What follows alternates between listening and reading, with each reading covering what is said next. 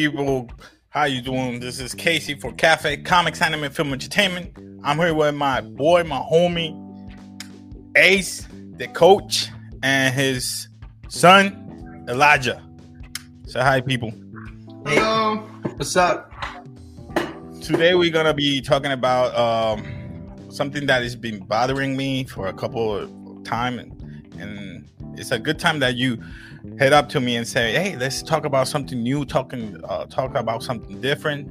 You bring your son aboard, and let's let's do this. And and one of the things that I've been asking myself, well, what about nostalgia uh, nowadays, and the problem with nostalgia and creativity?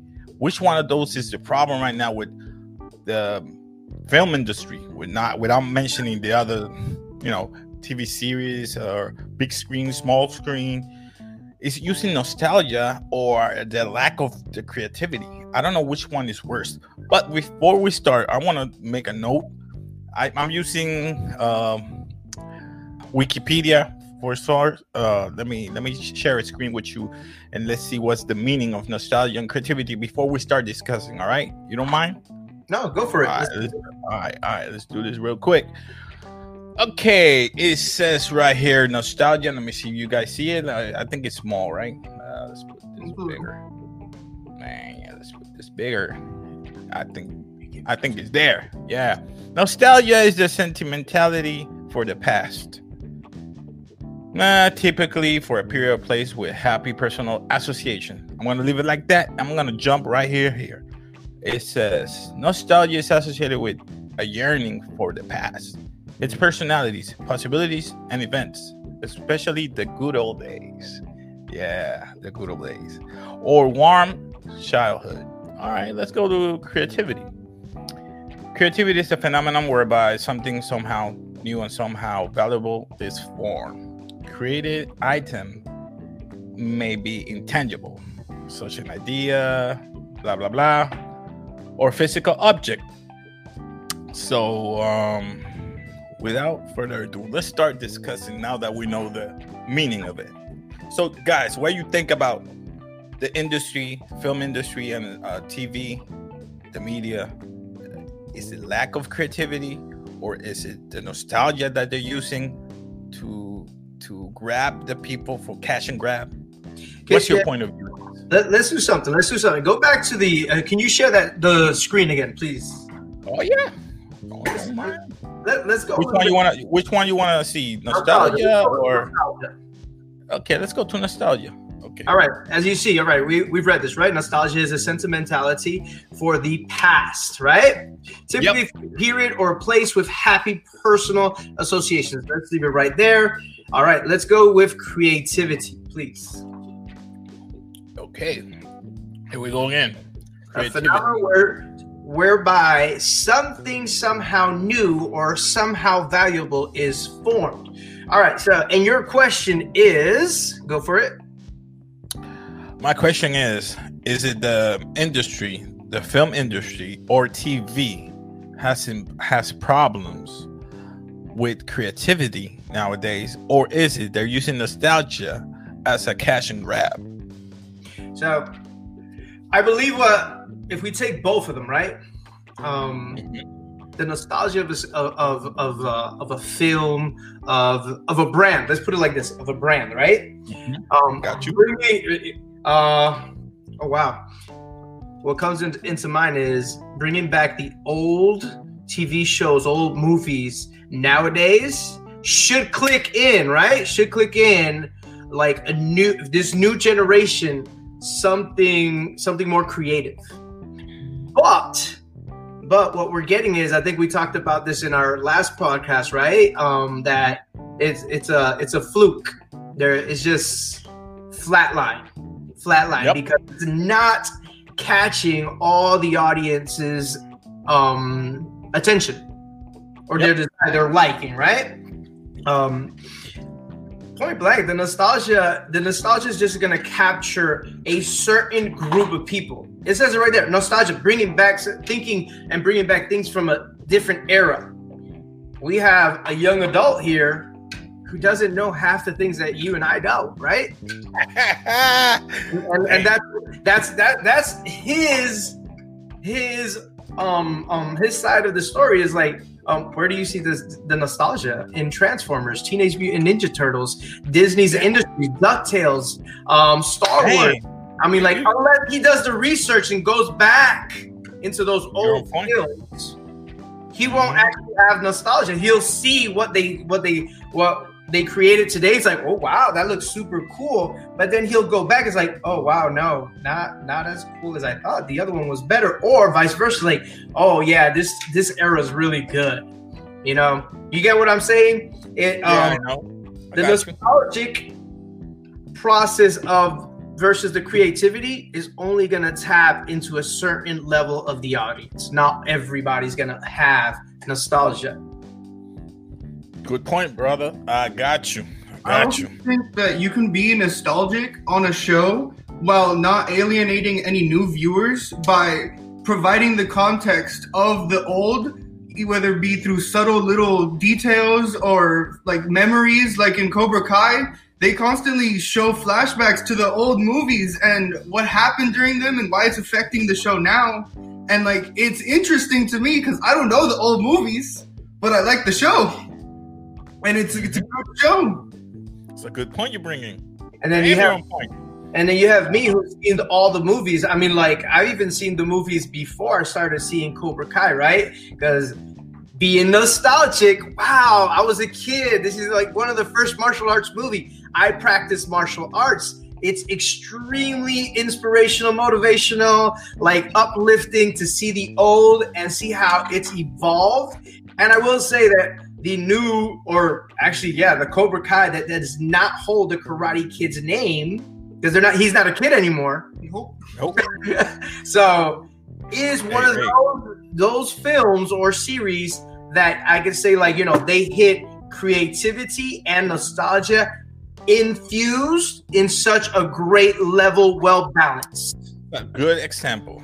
I, I can. Hey, let's let's go there. Let's go. Let's let's name like four or five films that you think that was nostalgic but didn't make it. I can name you five. Go you, for it. You mentioned like, a couple of them. Transformers. It was a nostalgic movie, but the rest of them, except the first one, was good. I bet one thing though that Transformers 1986, I think it was the animated movie. I, I could put it again this year, today, today, and it's much better than the Age of Extinction, uh, Transformer 2, Transformer 3, or whatever. Just the heights of I don't know what the. okay, and, and, and the problem is you can go uh, the other way around. Let's say GI Joe. Oh my God, let's not oh. go there. Okay. Oh no, no, Joe. No. I that thought was... it was good, but hell no. Oh hell no! I remember those movies. Those movies were bad. They're bad. They're bad. That's what I'm saying. You see the lack of creativity. They're using nostalgia, but the movie is crap. Mm-hmm. And the other thing, I got. Let me see. You got Teenage Mutant Ninja Turtle. You said it yourself, mm-hmm. and I can say the Teenage Mutant Ninja Turtles of today is whack compared to the first one of the old time. The first one from the 90s is way much better. Even the Shredder was better. Mm-hmm. And if I compare another movie, let's say, um, uh, what's an old movie? The Disney remakes. Oh. Dang you! Oh my God! No, I, I gotta go and say, let's go with the, with let's go with a good movie, trilogy. Let's go with a trilogy. Lord of the Rings. Oh, Lord of the Rings. Lord okay. of the Rings is based on movies. All right, they've made another reboot or just a remake for a prequel. Let's say a prequel. Uh, the Hobbit. Uh, do you think the prequel was better, or the old ones were better than the prequel? For me, the old ones were better than the prequel. The Hobbit should not have been split into three movies. Personally, it could have fit in two. they put they did way too much effort to make it three different movies in my opinion. But they're both like on that same world building of like they're both equally good, but in just different aspects. Yep. Think straight. I, I will say, and here's the the literature freak in me. Um, Mhm. You ahead. know, they're, they're based on on the books. The books are extremely long, and if you come to see, I think it was 1974, 75, where they had the original Hobbit animated movie. It's one of the longest animated movies ever, ever. There's a Hobbit animated. Yes, movie? there's a Hobbit animated movie, and when you look at that, a Hobbit animated movie, and you look at now, I will say, the I nostalgia. rather look at the, the, the first. the Not the animated. Uh, uh, Yeah, the, the animated is not good. All right, we got to we got. I have to say that for me, I did not like the animated, but then looking at the movie, I gotta concur with Elijah right here. Um, they did too much effort to cut it into three, and it, it and it had a good base, but yeah. it it required more creativity and less nostalgia. Okay, okay, I got you. I see you. I see you. Now let's go where a little bit where the controversial comes along. Let's say Star Wars. Ooh, I went there. I'm sorry, people. I'm sorry I went there. Okay, let's go Star Wars. The four, five, and six, which are the original, right? Mhm. Excellent. No problem with that ones. Now let's go with the prequel. People people got problems with the prequel, but it's okay. It was a political issue. What it made and it, and explained what happened within Why Star. Wars. Why did the Star Wars happen? Right. So I got no problem with the prequel. Me personally, I don't know. Uh, I'm just I'm like that. I'm I, built I like like that. the prequel. I like the prequels. The prequel was good. That's what I'm Yeah, saying. great. Now, if you was go, a great opening to the four, five, and six. But I think I know where you're going. I'm gonna let you. Sorry about that. now let's go seven, eight, and nine. uh the Star Wars Awaken, woo, it opened my eye. And I was like, whoa, we got Finn. Whoa, a Star Trooper who desert, uh, who deserted, and and he wants to be, maybe force sensitive. Maybe he become a Jedi. I don't know. Ooh, where, where, where this going? In Then the first trailer, they showed Yeah. Finn using the Force for it. Then they deleted the trailer and threw out a new one where he doesn't anymore. And I was so excited to see Finn using the Force because it was a stormtrooper.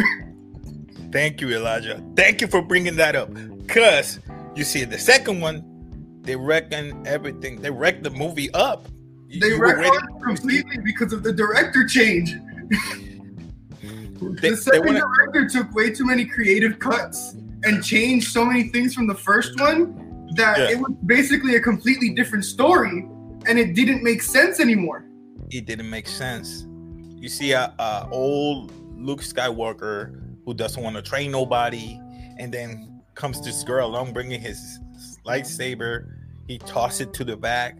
That's what's disrespectful right there. Then let me continue. Okay, let's go forward to the last one. uh, he, he we know he died.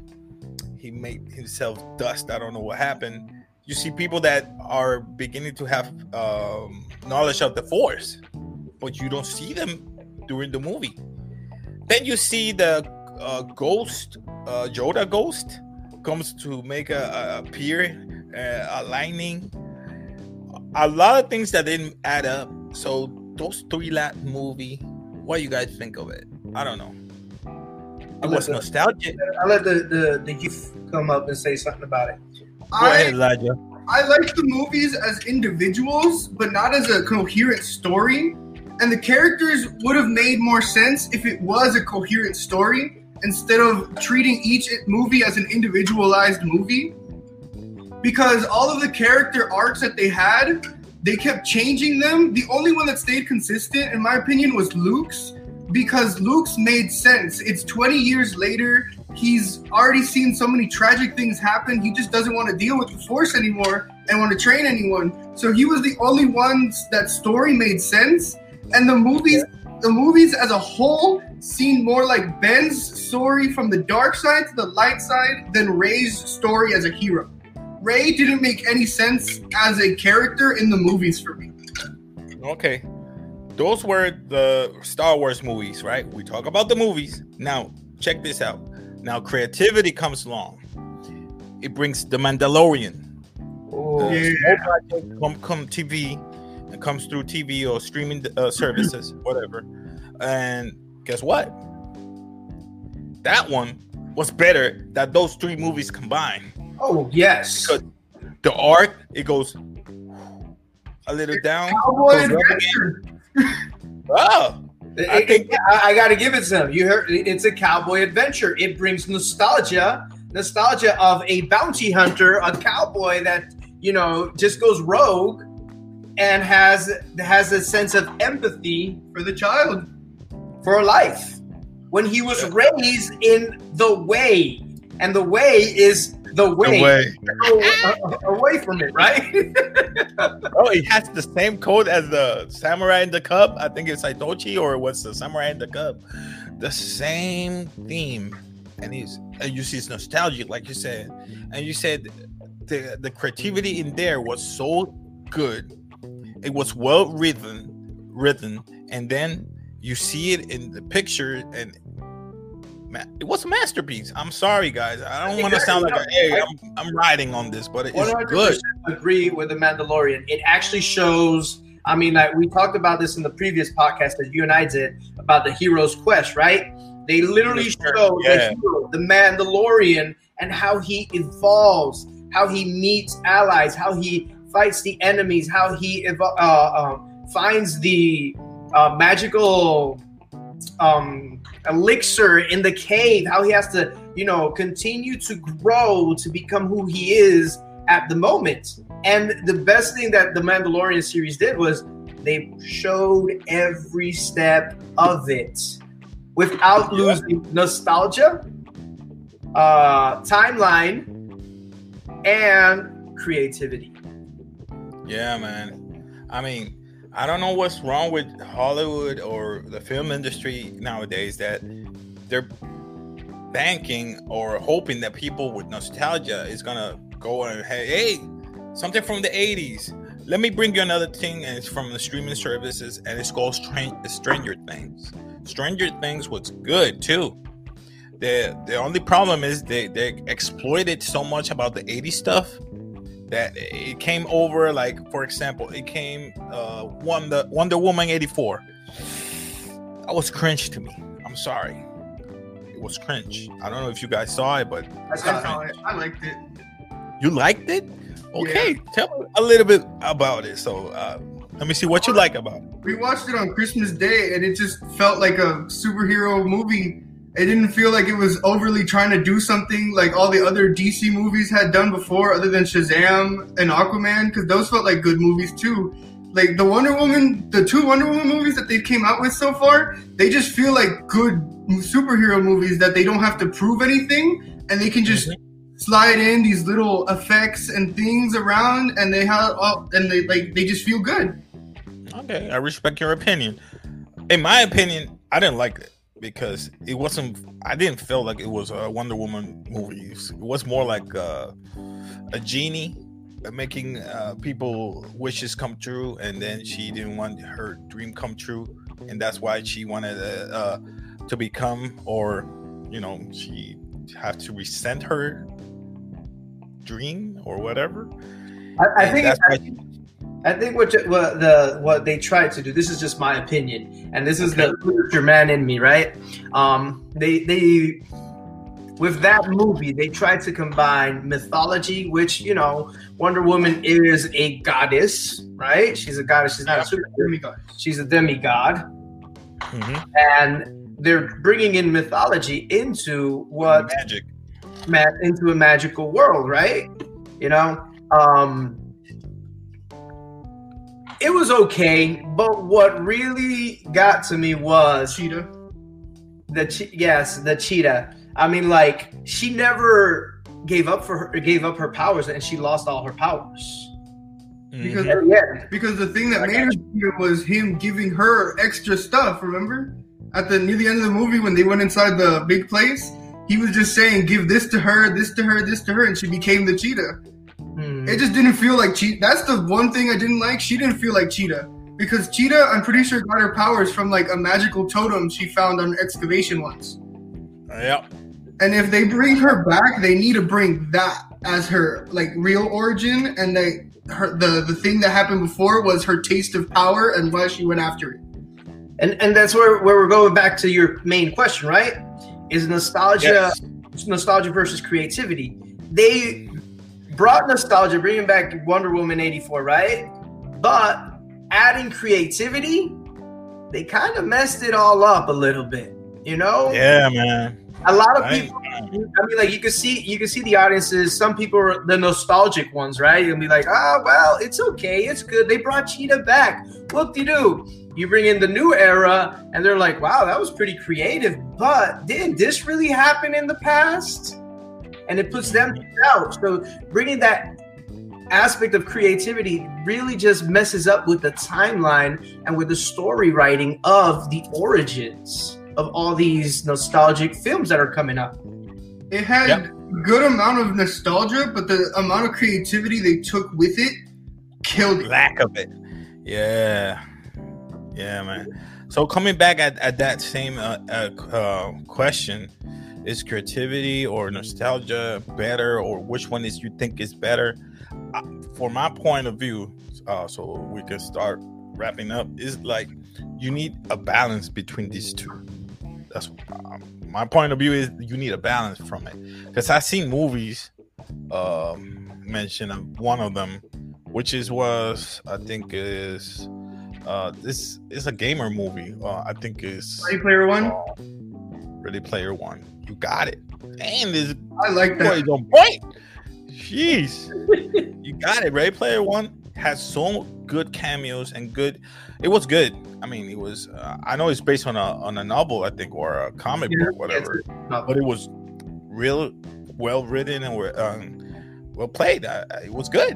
What can I say about that movie? It's good. So, and it brings you nostalgia because you can see characters. You say, "Hey, I remember the Battletoads. Hey, I remember that one.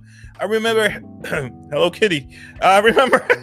It's a lot of characters right there. You can see Goro, Mortal Kombat, Street Fighter, Freddy. Um, I think it was Child Play too was in there. Many characters. The Iron Giant. You name them, bro. You whoever is a gamer should go blast with this movie. So, guys, you think that um, creativity will always come ahead of the nostalgia?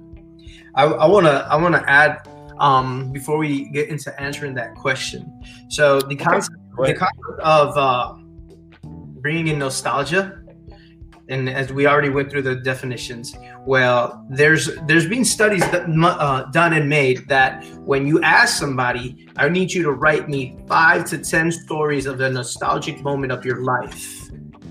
When they've done this exercise, it's brought a creative sight in their mind of how things could have happened.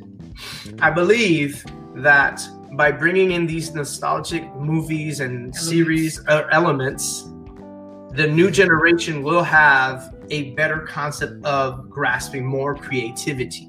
I think that's what the Hollywood uh, industry is doing, or the film industry is doing, trying to bring in the old so that the new can see, hey, we've come from this, and now we're here. Can you guys Make something better. make something better?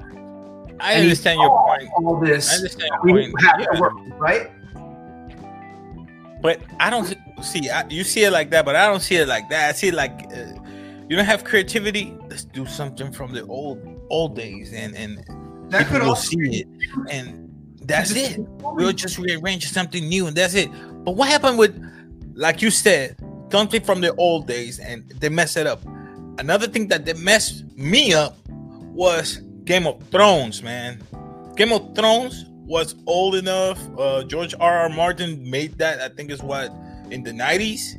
They bring it up, and guess what? Once they ended with the books, they start being creative, and they messed that up too. I don't know. I'm just I'm just saying. Like the So- ending of Game of Thrones. I didn't like the ending because you seemed like everybody it, everybody changed uh 180 eh, 360 degrees, bro. 180 nothing. 180. 360 degrees. I, I will say I'm, I'm Came back again. Yeah, 360. I said it. 360. I don't care. so, what you guys think? Do you think uh, that nostalgia is still going to get, you know, uh, a heads up against um, creativity, or creativity is going to get I think better? two separate poles on the Mm-hmm. same like graph and to have a good balance you have to meet where they both hit 50-50 without killing each other but because if you go too creative on a very old concept that a lot of people like really love you're gonna kill it for those people and that's gonna kill the reviews the ratings and all that other stuff but if you take something that's creative and add too much nostalgia into it you're to kill it for newer people that don't want to watch it because they don't know what's going on. They don't understand what's happening in it. So you have to have these two separate poles hit each other in the middle and stay, or else it'll be too creative and ruin it. It'll be t- too little of creativity and ruin it, or it'll have too much or too little nostalgia for that fan base and it'll ruin it for them too. brother. You, you, I could have said better than myself. You said you, you were on point. You hear that? It wasn't us, the old guys, the nostalgic ones. It was the young, creative guys who said it. People, he said it better than I could have ever said it. Right? Am I right? He said it good. You're right. There you go. I think I have to say nothing less. Uh, I don't know about you if you want to say something else, but Nah, I think he hit it on point. you hit it on point, my brother. Elijah, I'm gonna bring you over to the dark side, to the channel more often, brother. You, you, you can speak good, bro. I I know. can get it from you. All right. That's So, anything else you want to add up before we wrap this up? Um, that I mean, like we've, I, I think we've hit all the points. We've we've gotten to Yeah. the conclusion. I mean, like he he said it better than us. He said it better than us. Yeah. He- he's a new generation, point blank. We will Yeah. see who exists anytime soon, and his uh his nostalgic era Will come in. Will come in, while ours will just dissipate. So I think he hit right on the nail.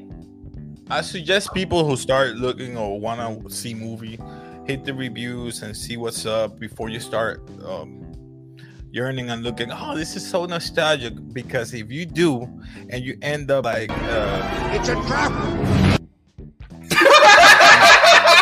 You're gonna end up in the trap. You- you spend the money, spend the time, and then you say like, this crap. Yep, gonna happen. It's gonna happen. So people are gonna say bye here from Comic Time and Entertainment. If you like this content, continue to subscribe, plus like, share with people, and you will be seeing me doing a lot of stuff in Spanish, but I'm gonna try to keep it continuing, bring you stuff in English. So, yep, I'll say Can I add for today. Yeah, yeah, go ahead. My bad, my bad. Go ahead, go ahead. I think more directors and writers need to look at uh, certain nostalgic movies and TV shows and see like, that are good and not bad, and see like this worked for them, and this is why it worked. So why don't we try mimicking that, but not completely copying the format? That way they can still have something creative while having a base guideline for like, hey, this worked and it was good and people liked it. So we should try having something that will be good and people will like it and not alienate anyone or and not just have a little bubble. He ain't lying. Okay, nothing else, brother. All right, man. Uh, I say goodbye for here for Comics Anime Film Entertainment. People say goodbye over there, and like we always say, Peace.